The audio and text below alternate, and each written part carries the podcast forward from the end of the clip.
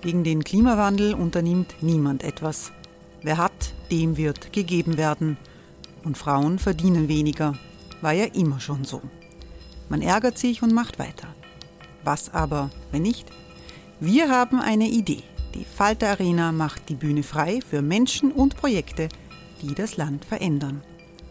Mein Name ist Eva Konzett. Ich leite das Politikressort im Falter. Und am Sonntag, den 26. Mai, veranstalten wir im Wiener Stadtsaal die nächste Falter Arena. Mit dabei unter anderem der ehemalige Politiker und Neosänger Matthias Strolz, Theresa Imre von Markter, Sonja Jöchtel von Love Politics oder Kari Ochsner von Ochsner Wärmepumpen. Machen statt jammern. Wir schauen uns an, wie das funktionieren kann.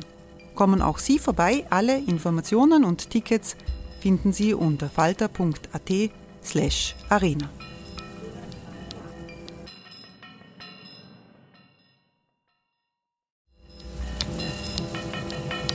Falter-Podcasts werden durch Werbung unterstützt. Das hilft bei der Finanzierung unseres journalistischen Angebots.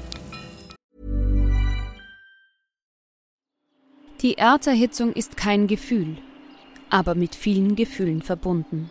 Sorgen etwa oder Angst.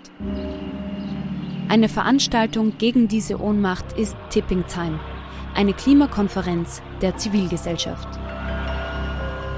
Von 9.5. bis 11.5. findet Tipping Time in Kooperation von Globe Art, Solektiv und Tangente St. Pölten statt und lädt ein zu Diskurs, Diskussionen und Workshops mit namhaften Vortragenden wie Nikolai Schulz und Friederike Otto. Weitere Informationen finden Sie auf www.tangentesanktpölten.at.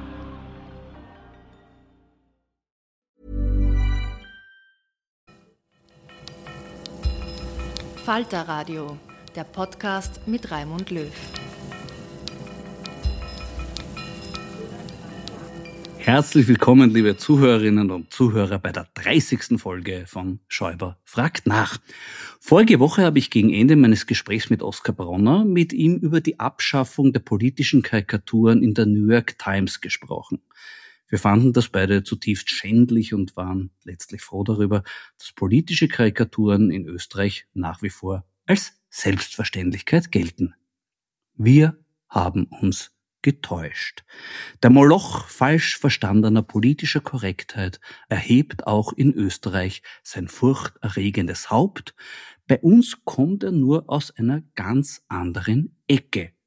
Zum Beispiel aus Wien-Josefstadt.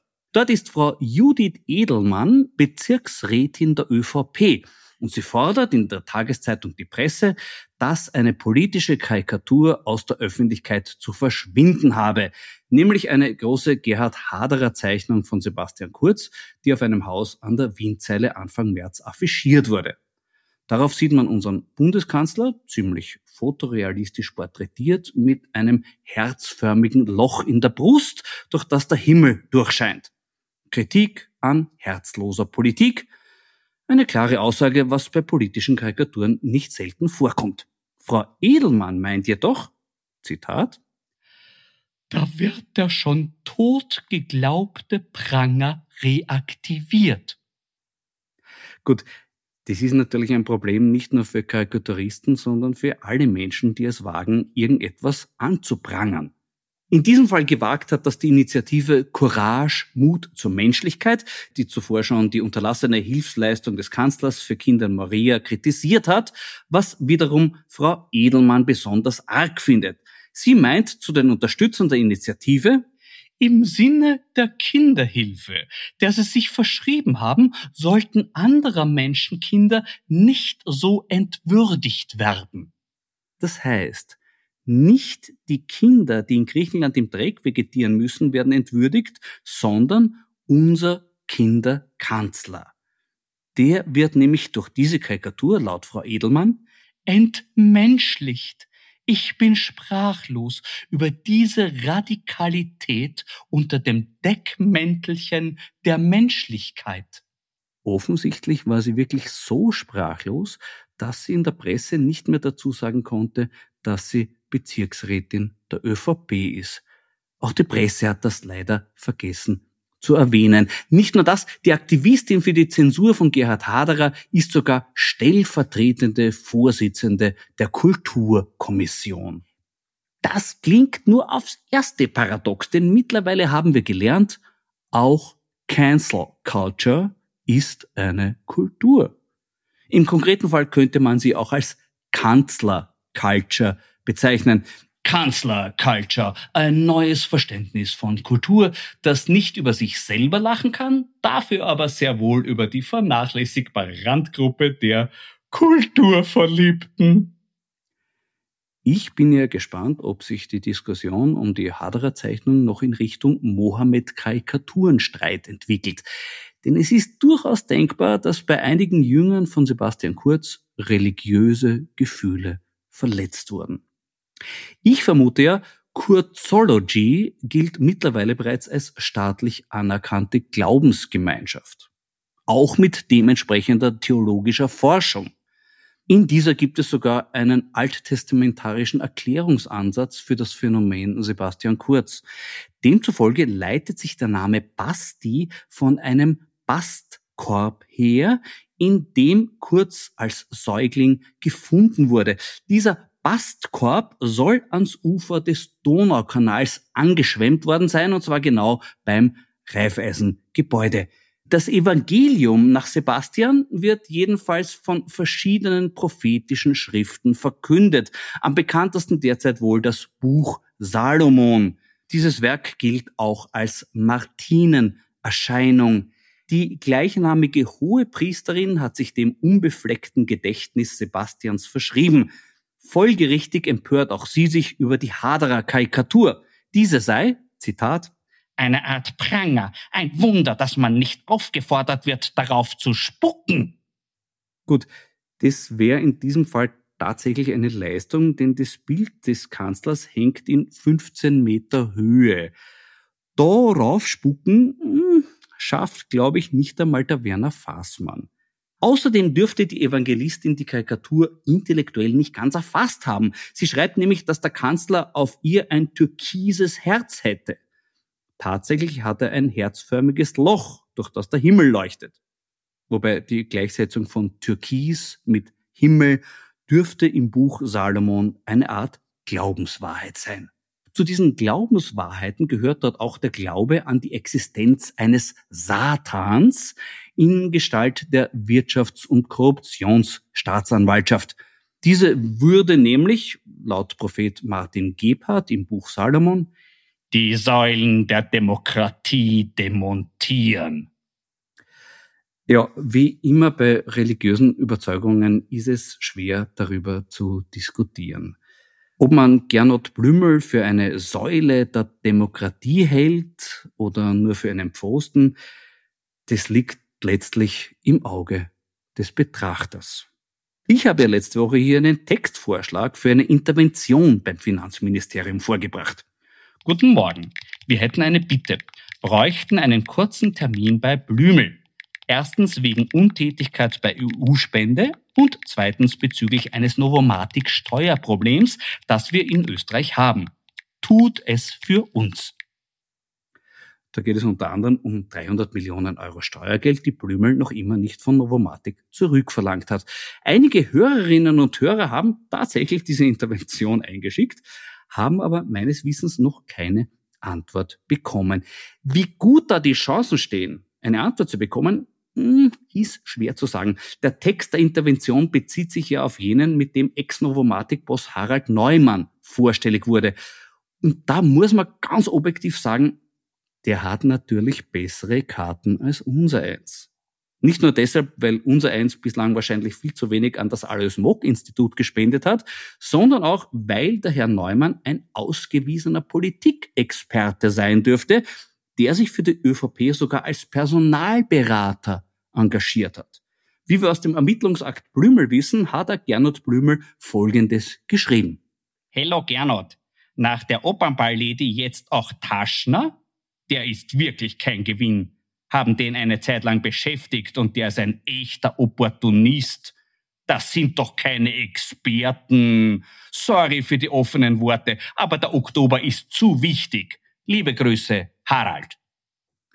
Mit Oktober ist die damals bevorstehende Nationalratswahl gemeint, um deren für ihn günstigen Ausgang sich Neumann Sorgen gemacht hat. Angesichts von ÖVP-Kandidaten wie der Opernball Lady Großbauer oder dem Bildungs- und Wirtschaftssprecher der Liste Kurz, Professor Rudolf Taschner. Höchst bemerkenswert, dass Taschner laut Neumann bei Novomatic beschäftigt war. Genau das hat der Herr Professor nämlich bei einer Podiumsdiskussion mir gegenüber abgestritten.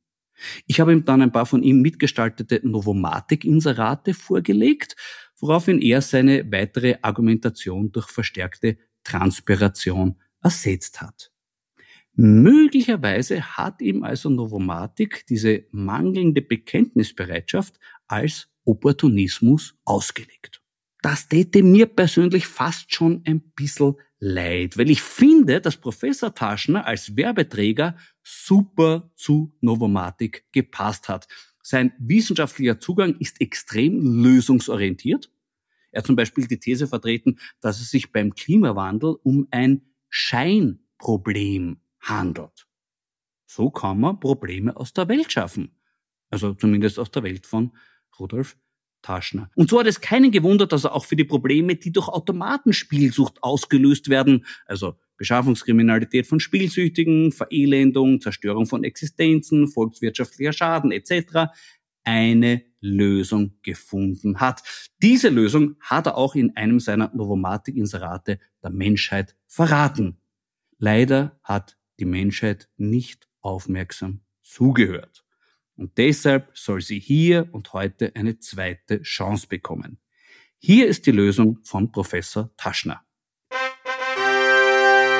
Unter keinen Umständen darf es dem Spieler um den Verlust des Geldes leid tun. Da kann man nur sagen, Heureka. Und vielleicht sollten wir alle uns diese Lösung zu Herzen nehmen. Gerade jetzt wieder, wo wir Novomatic 300 Millionen Euro geschenkt haben, das ist gleich halb so schlimm, wenn es uns um den Verlust des Geldes nicht mehr leid tut. Also, Schluss mit dem Gejammer, her mit dem Alkohol. Der ist zwar auch keine Lösung, aber er kann Trost und Freude spenden, so wie mein heutiger Wein von den renommierten Weingütern Burgenland. Es ist der Blaufränkisch Ried Oberer Wald 16 vom Weingut Giefing aus Rust. Der macht im Glas gerade so richtig auf. Kirsche, Schoko und dazu auch genug Mineralik. Da tät's mir wirklich leid, wenn ich den jetzt nicht trinken dürfte. Prost. Der Herr Professor Taschner ist also einer jener wenigen heimischen Politiker, für den der Satz Novomatic zahlt alle auch ganz offiziell gegolten hat. Dessen ungeachtet sitzt er immer noch als ÖVP-Bereichssprecher für Bildung und Wissenschaft im Nationalrat. Da werden jetzt manche wieder sagen, sowas gibt's nur bei uns in Österreich. Ne? Aber wie wird das anderswo gesehen? Unter anderem darüber darf ich mit meiner heutigen Gesprächspartnerin reden. Es ist die Korrespondentin der Süddeutschen Zeitung in Wien, Katrin Karlweit. Grüß dich, liebe Katrin. Hallo. Liebe Katrin, von dir stammt das Zitat, ein Korrespondent leidet prinzipiell an der Krankheit, dass man etwas wichtig findet, was in der Redaktion zu Hause keinen juckt. ich habe das Gefühl, da hat sich bei deiner Zeitung was geändert. Seitdem die SZ gemeinsam mit Spiegel und Falter das Ibiza-Video veröffentlicht hat, kommt mir vor, dass das Interesse an und die Faszination von der bizarren Welt der österreichischen Politik bei euch noch einmal einen Schub bekommen hat. Täusche ich mich da? Da täuscht du dich natürlich überhaupt nicht. Wir haben ja ohnehin sehr viele Österreicher in der Redaktion, inzwischen auch einige neue österreichische Volontäre. Ich will jetzt nicht behaupten, dass es einen Brain Drain österreichischen Journalismus nach Deutschland gibt, aber jedenfalls sind einige bei der SZ. Wir haben ja auch eine stellvertretende Chefredakteurin mittlerweile, Alexandra Föderl-Schmidt, die früher beim Standard war, und die ganze Investigativtruppe, die sich um das Ibiza-Video gekümmert hatte.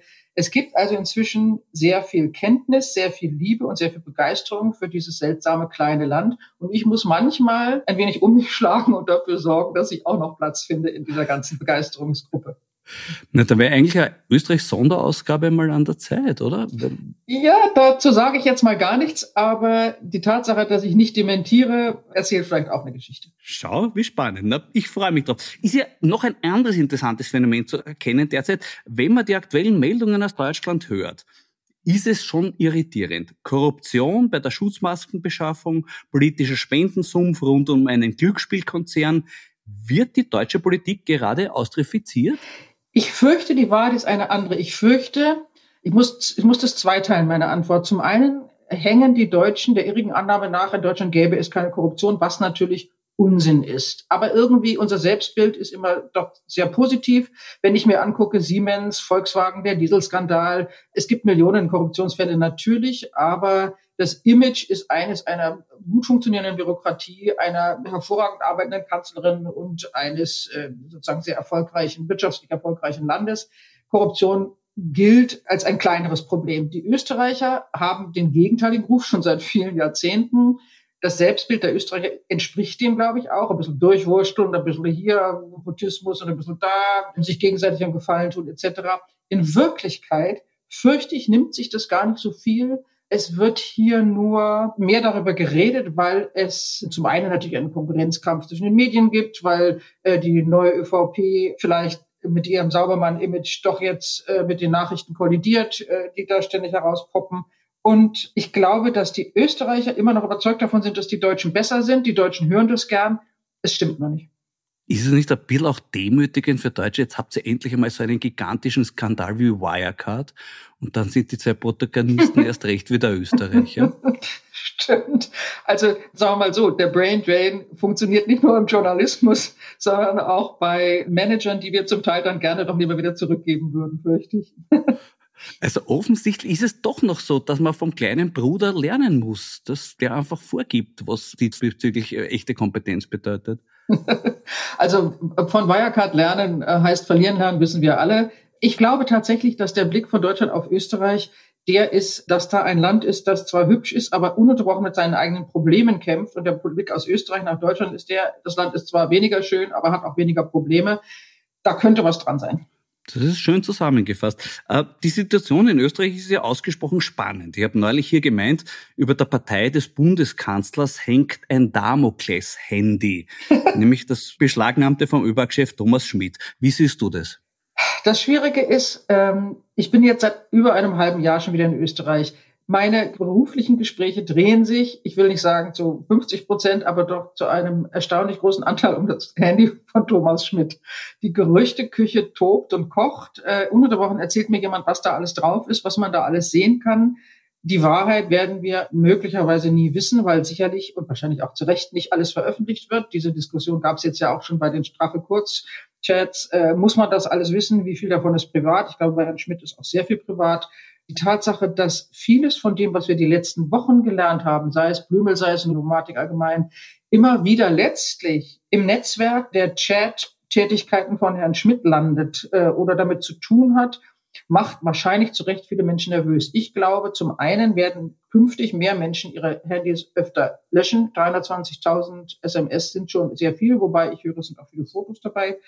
Und Herr Schmid hat, glaube ich, zurzeit entweder sehr viele Freunde, weil sich alle irgendwie retten müssen mit ihm, oder sehr wenige Freunde, weil sehr viele Menschen sehr wütend auf ihn sind. Das kann ich nicht genau beurteilen. Auf jeden Fall ist er in einer sehr interessanten Position.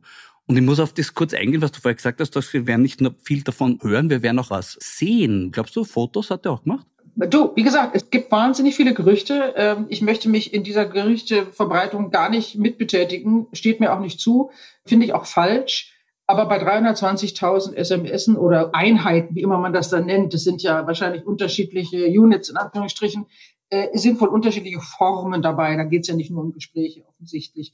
Ähm, aber tatsächlich glaube ich, muss man super vorsichtig sein, weil jetzt so ein gewisser Hype ausbricht. Alle wollen jetzt alles wissen und alles sehen. Das klingt jetzt ein bisschen langweilig, ein bisschen spießig, aber die journalistische Pflicht ist auch äh, Persönlichkeitsschutz.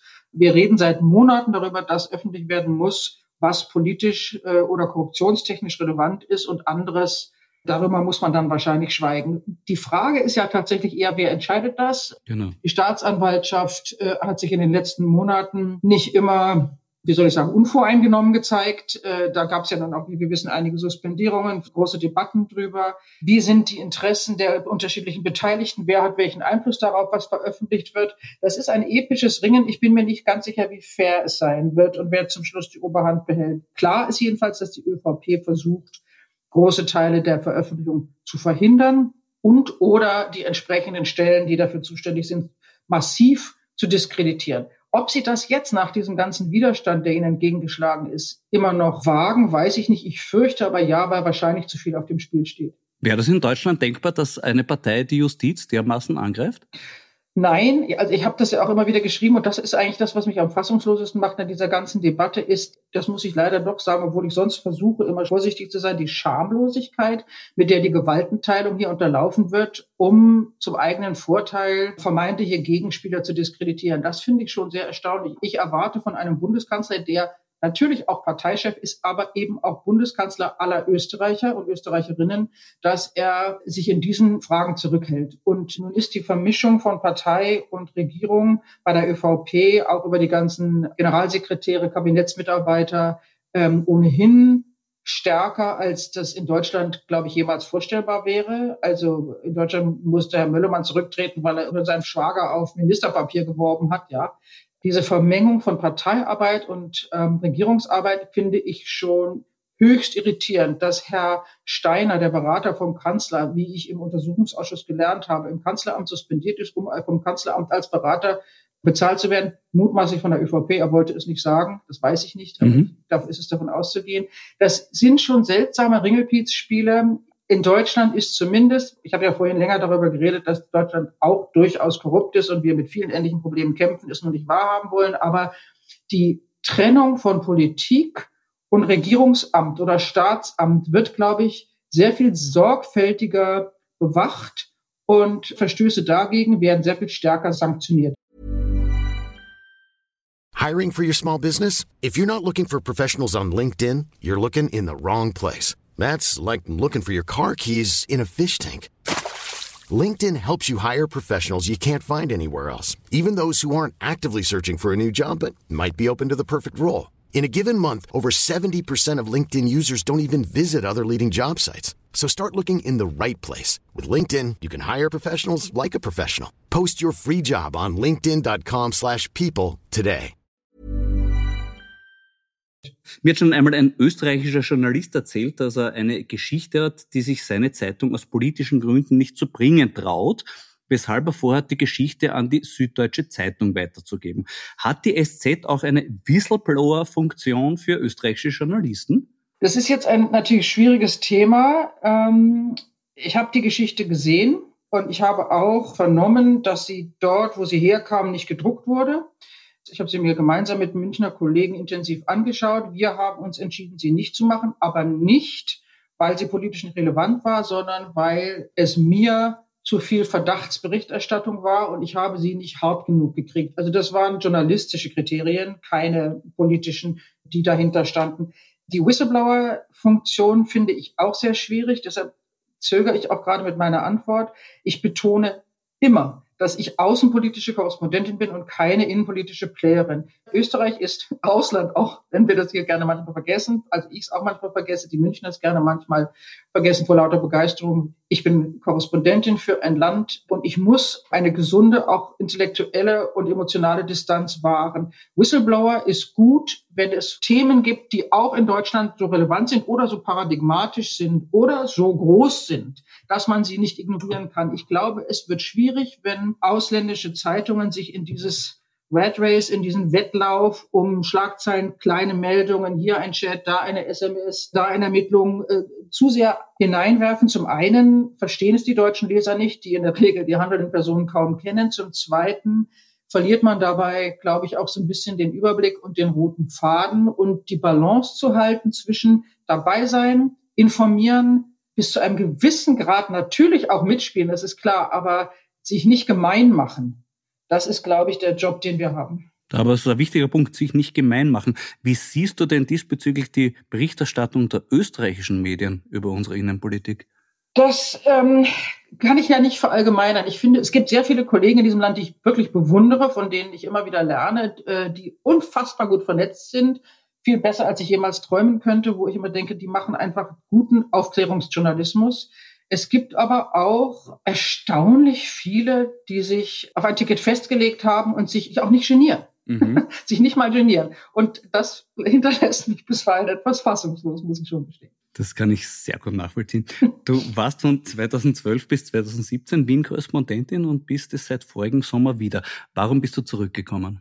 Das hat mehrere Gründe. Grund eins ist, dass die Stelle wieder frei wurde und die Chefredaktion mich gefragt hat und ich gerne in Wien war. Bin eigentlich Osteuropa-Expertin. Ich habe in Moskau studiert. Ich kenne mich in Osteuropa gut aus und ich wollte Wien gerne wieder als sozusagen als, als Ort nehmen, von, von dem aus ich Osteuropa neu bereisen und erobern kann. Zum Zweiten war ich drei Jahre in Großbritannien. Der Brexit war zu dem Zeitpunkt, als ich ging, weitgehend durch. Also er war beschlossen. Es war klar, es war, würde eine Frage der Zeit sein. Es war auch klar, Reisen würde schwieriger werden. Das Leben würde jetzt nicht unbedingt entspannter werden, was auch stimmt. Alle Freunde und Kollegen, die ich zurückgelassen habe, bestätigen, dass es sehr mühsam ist, unabhängig von der Pandemie. Interessanterweise, aber das jetzt nur in Klammern, äh, ist die Berichterstattung über die Folgen des Brexits, die wirtschaftlichen Folgen, die leeren Regale, die Handelsschwierigkeiten wirklich äh, sehr unterbelichtet. Mich wundert das nach der dreijährigen Begeisterung über das Thema, das ich erlebt habe, als ich in London war. Und meine Entscheidung war, und ich glaube, da könnte was dran sein, dass die Rückkehr ins kleine, aber nicht unspannende Österreich mit dem Blick ins östliche Rund politisch langfristig interessanter ist als der Verbleib auf einer Insel, die sich selber, wie man der letzten außenpolitischen großen Erklärung von Boris Johnson vor drei Tagen entnehmen konnte, äh, immer noch als Empire definiert und doch gleichzeitig eine kleine Insel in der Nordsee ist. Und ich fürchte, mittelfristig werden die Kollegen aus ähm, London sehr viel öfter Themen anbieten, die niemand drucken will als ich. Schön. Nein, momentan haben sie halt dann im Vorsprung, ne? Das ist ihr Hauptargument. Das stimmt allerdings, ja, das stimmt. Und Boris Johnson ist wieder Top of the Pops und alle finden ihn großartig, nachdem sie ihn vor einem halben Jahr alle niedergeschrieben haben. Aber so schnell kann es gehen, wenn man gut impft. Faszinierend, ja. Über deine Tätigkeit in Österreich hast du auch Folgendes gesagt. Die meisten Politiker, über die ich geschrieben habe, waren offensiv beleidigt. Ich bitte um Beispiele. Also das berühmteste Beispiel ist natürlich Sebastian Kurz, der mich durchaus äh, auch schon mal angerufen hat und sich über bestimmte Stellen beschwert hat. Ähm, aber muss ich sagen, er tut das tatsächlich bei mir natürlich unregelmäßig und dazu bin ich auch nicht wichtig genug, glaube ich. Es gibt sehr viele Politiker, die das Gefühl haben, dass entweder sie zu wenig Beachtung finden oder zu viel. Auch zu wenig Beachtung kann ja zu offensiver Beleidigung führen. Die FPÖ ist extrem beleidigt, auch nach Ibiza. Äh, mit der SZ und ich bin sozusagen, da werde ich inkorporiert. Terminanfragen bei Herrn Kickel zum Beispiel, auch bei Herrn Strache wurden nicht beantwortet und kann man sagen, kann man verstehen. Aber es geführte steht, gehört zu meiner Liste. Und ansonsten ist diese, ja, dieses, diese Selbstwahrnehmung als Land mit einem Minderwertigkeitskomplex führt gerne auch dazu, dass in der Berichterstattung jedes Detail, jedes Semikolon, jedes Komma seziert wird und äh, man überprüft, wie stehe ich da, wie bin ich davon gekommen oder bin ich wichtig genug, sind sie fair genug und diese, diese Obsession mit dem Selbstbild, die hat, glaube ich, auch was mit dem Konkurrenzkampf hier zu tun und mit, mit der Rolle der Medien. Also das ist unstreitig. In Großbritannien, da hat sich kein Mensch darum gekümmert, da wusste niemand, wie man diese deutsche Zeitung schreibt. Ist natürlich ein untauglicher Vergleich. Aber ich arbeite ja nun in sehr vielen Ländern, oder ich habe in den letzten 30 Jahren in sehr vielen Ländern gearbeitet und diese, diese Irritation, Empörung, auch die Rückmeldungen sind eigentlich nur in Ungarn, was allerdings ein wirklich ein unfreundliches Beispiel ist, noch sehr viel extremer. Also da ist es beängstigend inzwischen, das muss ich wirklich sagen. Wäre es umgekehrt denkbar in Deutschland, dass Angela Merkel anruft bei einem Journalisten und sagt, warum mögen Sie mich nicht? Also ich muss jetzt sagen, dass ich das mir nicht vorstellen kann, aber vielleicht gäbe es, wenn Sie das hörten, Kollegen in Berlin, die jetzt in diesem Moment denken würden, wenn sie wüsste. Ich weiß es nicht, ich habe es noch nie gehört, ich kann es mir nicht vorstellen. Angela Merkel ist allerdings auch eine ziemlich atypische Politikerin, obwohl sie seit so vielen Jahren Politik macht. Es gibt sicher auch in Deutschland Politiker, die das tun. Gehört habe ich es noch nie. Du hast selber gesagt, du bist ja für Osteuropa auch zuständig. Äh, du hast in Moskau Russisch studiert. Wie siehst du die derzeitige Situation in Russland? Also die Tatsache, dass Putin, glaube ich, jede Rücksichtnahme aufgegeben hat auf äh, internationales Image und nur noch sozusagen für die interne Klientel Politik macht mit großer Skrupellosigkeit und großer Schamlosigkeit, finde ich extremst beunruhigend. Ähm, die Mordanschläge, die regelmäßig stattfinden auf, auf, auf äh, ausländischem Boden, für die nicht mal mehr besondere Vorsichtsmaßnahmen getroffen werden, um sie zu kaschieren, zeigen, dass es völlig wurscht geworden ist, was das Ausland denkt. Und das führt offensichtlich zu einer Politik, die zunehmend unkontrollierbar ist. Äh, und äh, ich weiß nicht, nachdem Biden ja nun sich gerade schon mit äh, Herrn Putin angelegt hat und mit den Chinesen auch, ob da ähm, ein neuer Wind weht. Aber bisher hat Putin die letzten Jahre gemacht, was er wollte, und es hat ihm auch niemand ernstlich etwas entgegengesetzt. Das ist natürlich auch das Problem. Na, ist es auch ein neues Delikt geworden, nicht? Den eigenen Mordanschlag überleben. Dafür ja. kriegt man jetzt äh, eine Gefängnisstrafe. Dafür kriegt man eine Gefängnisstrafe. Also ich meine, das Nawalny-Thema ist groß, aber die Zahl derer, die Mordanschläge überlebt haben, ist tatsächlich in, in Russland ähm, Legion. Also ich lese ständig über Journalisten, über Regimekritiker, die mehrere Mordanschläge oder Vergiftungen äh, oder, oder sonstige seltsame Krankheiten hatten und äh, zum Glück überlebt haben und irgendwie nur warten, dass es wieder passiert. Nawalny ist keine Ausnahme. Ich will jetzt fast schon sagen, also Normalität wäre übertrieben, aber Nawalny ist einer von vielen. Und das finde ich so unfassbar beunruhigend. Es wird nicht mehr mit äh, Diskreditierung, mit, mit Einschüchterung, mit äh, Bedrohungen, mit, keine Ahnung, ähm, Haftstrafen agiert oder mit, mit fingierten Vorwürfen. Chodorkowski, der in Lagerhaft saß, weil ihm der Diebstahl von Geld in einem Ausmaß vorgeworfen wurde, wie er es quasi, also wie selbst die Ankläger nicht nachvollziehen konnten oder beweisen konnten. Die Mühe macht man sich nicht mehr sondern inzwischen schmiert man Nervengift in Unterhosen und äh, lacht über die öffentlichen äh, Reaktionen. Es ist auch bezeichnend, die Reaktion jetzt auf Bidens Äußerung, dass er gesagt hat, das ist ein, ein Mörder, mit ähnlich schockierend wie er hätte er gesagt, Casanova war ein Schürzenjäger. Wie beurteilst du da diese Aufregung? Also naja, Aufregung war es ja, glaube ich, eher, weil man möglicherweise das auch in Biden so nicht zugetraut hat. Der Biden wirkte während des Wahlkampfes immer wie ein alter Daddy, von dem man irgendwie hoffte, er wäre durch das Training als Vizepräsident unter Obama und seine persönliche Integrität ähm, gut genug ausgestattet, um in einer sehr schwierigen Welt als fast 80-Jähriger äh, seinen Job gut zu machen. Jetzt sieht man plötzlich in dieser Administration, die mit tatsächlich sehr vielen erfahrenen und guten Leuten offenbar ausgestattet ist, dass die doch sehr schnell zur Sache kommen. Und äh, dass ein amerikanischer Präsident so mit einem russischen Präsidenten spricht, hat mich ehrlich gesagt, muss ich gestehen, ein bisschen gefreut, weil ich dachte, da wird jetzt Politik gemacht, anders als bei Trump, der im Wesentlichen auf die Handelsbilanzen guckte und sich mit autoritären Staaten ähm, und Staatenlenkern äh, gutstellte, aus äh, Gründen, die nur er kennen kann. Und Biden ist äh, in einem Ausmaß klar, dass ich denke, die Aufregung rührte möglicherweise auch daraus, dass manche gedacht haben, sie haben ihn unterschätzt. Du hast dich auch intensiv mit der Annexion der Krim beschäftigt damals mhm. und hast daraufhin die Reaktion der russischen Trollfabriken zu spüren bekommen. Wie war das damals?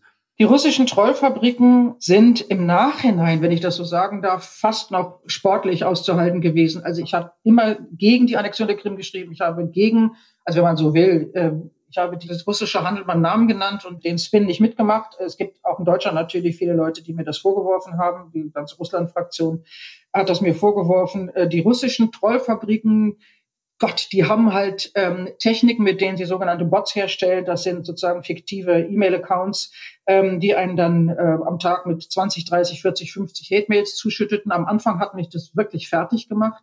Nach einer Weile gewöhnt man sich dran, auch tatsächlich, weil man diese Form der Hate-Mails erkennen lernt. Also man sieht es an den E-Mail-Accounts, man sieht es an der Sprache, an den Wiederhol Wortwiederholungen, an der Technik, wie das gemacht ist. Ich muss gestehen, das klingt jetzt etwas seltsam, aber da härtet man sich dagegen ab, weil die Konsequenz ist nicht zwingend, dass die dann vor der Tür stehen und einem Blausäure ins Gesicht schütten. Was ich schwieriger finde, ist tatsächlich, ähm, das ist ja nun auch schon wieder, also die, die Krim-Annexion war 2013, 14, inzwischen haben wir 2021. Ich arbeite jetzt in Ungarn, in Slowenien, äh, auch in Bulgarien und die Personalisierung der Attacken, die eben nicht mehr nur über Mails funktioniert oder über irgendwelche dubiosen SMSen aus irgendwelchen Petersburger Fabriken, sondern die Personalisierung der Attacken in zum Beispiel ungarischen Medien mit Gesicht, mit Namen, also da fehlt gerade noch die Adresse so ungefähr, die, die Personalisierung der die, und die Diskreditierung als Journalistin, wenn man eine andere Meinung vertritt, das finde ich schwerer zu ertragen, muss ich gestehen, und das geht mir echt unter die Haut.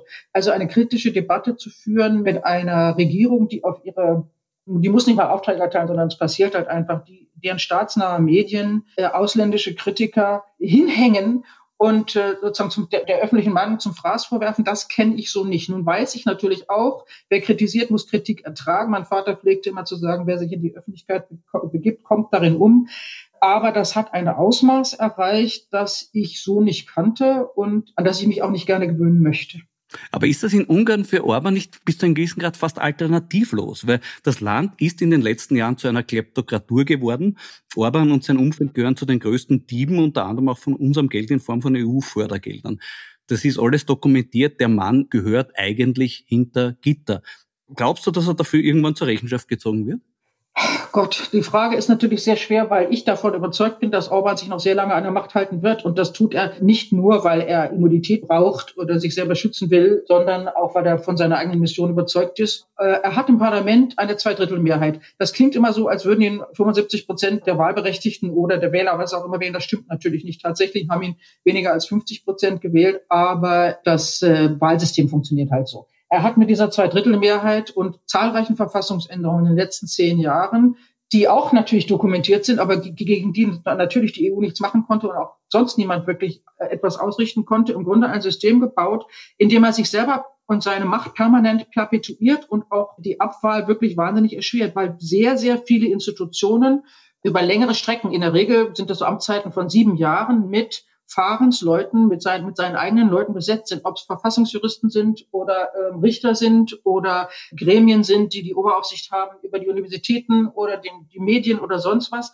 Und ähm, das ist teilweise so verschränkt, dass selbst wenn er theoretisch zum Beispiel jetzt abgewählt werden sollte, ja, in, in äh, zwei Jahren, dann wären alle diese Leute noch in ihren Ämtern und sie wären auch nicht von der nächsten Administration abrufbar. Es würde sozusagen nicht so den großen Bundle geben, wie es den in Washington oder sonst wo immer gibt, wenn dann alle ihre eigenen Leute rein und die anderen raus. So, das, das ist teilweise sehr schwer zu machen. Das heißt, dieses System ist sehr intelligent äh, und sehr schwer zu überwinden.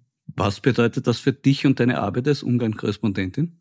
Tja, ähm, es ist das Gleiche, was ich vorhin zu über Österreich sagte. Es ist nur sehr viel schwieriger. Also in Österreich macht es trotz allem Spaß zu arbeiten, weil selbst wenn einzelne Leute nicht gerne mit mir reden, natürlich sind alle Türen offen und es ist äh, trotz allem ein heiteres Land. In Ungarn zu arbeiten ist sehr schwierig, weil nur mal als Hausnummer, das ist ein europäisches Land, bekanntlich, ähm, EU-Mitglied immer noch. Wenn man in Ministerien anruft, um einen Interviewtermin zu erbitten, trifft man immer häufiger niemanden mehr, der Englisch spricht oder Deutsch also ich beantrage einen, einen Interviewtermin mit der Premierministerin und die Kommunikation dauert eine Woche, bis ich dann einen Übersetzer gefunden habe, der mir dann auf Ungarisch eine Anfrage stellt, die dann auch nicht beantwortet wird, weil wenn man dort anruft, niemand mehr eine Fremdsprache spricht oder sprechen will. Das ist natürlich ein Zeichen. Also das heißt, da gibt es eine Abschottung, da gibt es eine mangelnde Bereitschaft, sich äh, auseinanderzusetzen oder in einem Diskurs zu bleiben, der aus von ungarischer Seite immer nur und per Definition als feindselig, als aggressiv und als beleidigend betrachtet wird. Deshalb, selbst wenn ich mit gutem Willen rangehe oder das Gefühl habe, Leute, erklärt es mir, redet mit mir, erzählt mir eure Seite. Es ist unglaublich schwer, jemanden zu finden, der das wirklich tut ohne dass man sofort wieder in diesem Schwarz-Weiß-Muster ist. Ich habe einen Menschen angerufen, den ich schon ganz lange kenne, für eine Geschichte unlängst, weil ich von ihm eine Position auch von der Regierungsseite haben wollte. Der leitet ein Umfrageinstitut, was regierungsnah ist. Das ist jetzt alles in Ungarn völlig normal. Du bist entweder dafür oder dagegen. Und er sagte zu mir, wir beobachten dich. Und ich stehe dort auf den roten Listen. Und hinterher kommt dann eben die Mail, das und das war zu kritisch. Ich gelte in Ungarn als eine Feindin der Regierung. Und äh, Herr Orban würde mir kein Interview geben. Ich, ich kann noch so sehr sozusagen mich bemühen um objektive Berichterstattung. Die Ungarn werden wahrscheinlich sagen, haha, tut sie eh nicht. Aber es ist inzwischen zu einem Kampfsport geworden. Ja, da sollten wir vielleicht auch daran erinnern, dass der Herr Strache im Ibiza-Video die Urbanisierung Lob preist und auch seine Parteikollegen damals das Thema Organisierung eigentlich ganz super gefunden haben. Ja. Die Gefahr ist aber hoffentlich bei uns jetzt zumindest ein bisschen abgewandt, oder bin ich dazu optimistisch? Naja, ähm, ich glaube schon, dass die Zivilgesellschaft in Österreich stark genug ist und dass die Medienvielfalt stark genug ist, um das zu überleben. Es geht, geht ja immer nur um einzelne Ausformungen. Es geht um den Versuch, einen Spin so breitflächig loszuwerden, dass ihm alle hinterherlaufen und ihn alle glauben. Und das macht die ÖVP ganz gut oder da reagieren die österreichischen Medien etwas frettchenhaft. Die Selbstdistanzierung, der, der Schritt zurück. Machen wir das? Machen wir es groß? Nur weil es der Kanzler gesagt hat? Wie reagieren wir? Ähm, das hat mit Urbanisierung nichts zu tun, aber es hat mit einer gewissen Mainstream-Politik zu tun, der man sich nicht entzieht und nicht entziehen kann. Was in Ungarn passiert, ist der Aufkauf und die freiwillige, das darum geht es, die freiwillige Selbstaufgabe größere Teile der Medien. Ähm, Oligarchen kaufen Medien auf und überführen sie freiwillig in einen staatsnahen Fonds. Also das, das hat mich fassungslos zurückgelassen. Also das ist quasi wie eine Morgengabe, wie ein Geschenk. Orban, wir schenken dir unsere Medien. Mach damit, was du möchtest. Und dein Österreicher hat geholfen dabei, der Herr Petschiner. Der Petschiner hat geholfen dabei, genau. Der Petschiner hilft jetzt auch äh, in Slowenien, wie ich höre. Aber das ist nur eine Mutmaßung und es gilt die Unschuldsvermutung. Sehr spannend. Äh, wenn ich weiter auf nicht frettchenhafte Berichterstattung aus Österreich hoffen darf, deshalb meine letzte Frage. du bleibst in Österreich jetzt oder bist du wieder am Sprung? Solange man mich haben will, schon. Wenn ich darf. möchte ich gerne bleiben. Obwohl, ich muss noch eins dazu sagen, wahrscheinlich werde ich doch ausgewiesen. Ich habe gestern in meinem Österreich-Newsletter am Ende, ähm, nachdem ich habe über Spielfeld geschrieben und über das Türen mit Seitenteilen und über Nehammer und über die 186 unbegleiteten minderjährigen Flüchtlinge und so weiter. Und dann habe ich ganz zum Schluss einen frommen Wunsch für ein schönes Wochenende damit verbunden, dass man in der Steiermark ich wage es kaum zu sagen, einen grünen Feldliner trinken würde. Und das war natürlich so falsch. Und ich bin, seitdem habe ich, glaube ich, so viele Leserbriefe gekriegt, lange nicht, weil ich natürlich zugeben muss, ähm, in der Steiermark trinkt man keinen grünen Feldliner. Kann ich das hiermit öffentlich widerrufen? Äh, insofern kann ich dich unterstützen, liebe Katrin, weil ich habe ein Zitat von dir gefunden. Du hast gesagt, du bedauerst deinen Abschied aus Österreich. Ja. Ich habe kein Wochenende in den südsteirischen Weinbergen verbracht. Ja. Siehst du, das ist das Problem. Und das ist die Strafe darüber, weil ich immer noch nicht weiß, dass man in der Steiermark keinen grünen Feldliner hat. Ich schäme mich dafür, ich revoziere. Und wenn ich nicht morgen deswegen ausgewiesen werde, dann würde ich gerne noch weiter über Österreich schreiben. Ich hoffe drauf und ich glaube, die bessere Lösung ist, du verbringst jetzt endlich einmal ein Wochenende ja. in den südsteirischen Weinbergen. Und sauf mir den Kopf zu, genau. Ich glaube, das ist ein oh, sehr, sehr guter Plan, liebe Katrin. Ja. Wenn du Adressentipps brauchst, Jederzeit kann ich dir gern was dazu sagen. Und es gibt sogar steirische Winzer, die mit grünem Veltliner experimentieren übrigens. Kannst du okay. jetzt auch noch dazu sagen, wenn das du. Das wird dann meine nächste äh, Reportage aus den Weinbergen, alles klar. Gut. Liebe Gratin, danke für deine Zeit. Danke dir. Und danke für das Gespräch. War mir eine Freude. Das war die 30. Folge von Schäuber fragt nach. Um es in der Art von Professor Taschner zu sagen, unter keinen Umständen darf es den Zuhörerinnen und Zuhörern um das Ende dieser Folge leid tun. Falls doch, habe ich eine gute Nachricht. Nächste Woche geht's weiter. Da wird der Fraktionsführer der SPÖ im Parlamentarischen Untersuchungsausschuss Jan Kreiner mein Gast sein. Für heute sage ich Danke fürs Zuhören. Bleiben Sie aufmerksam. Ihr Florian Schäuber.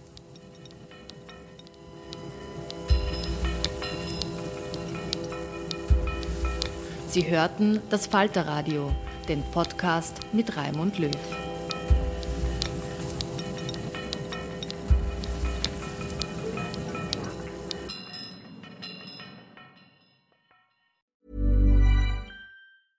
Even when we're on a budget, we still deserve nice things. Quince is a place to scoop up stunning high-end goods for 50 to 80% less than similar brands. They have buttery soft cashmere sweaters starting at $50 luxurious Italian leather bags, and so much more. Plus, Quince only works with factories that use safe, ethical, and responsible manufacturing. Get the high-end goods you'll love without the high price tag with Quince. Go to quince.com/style for free shipping and 365-day returns.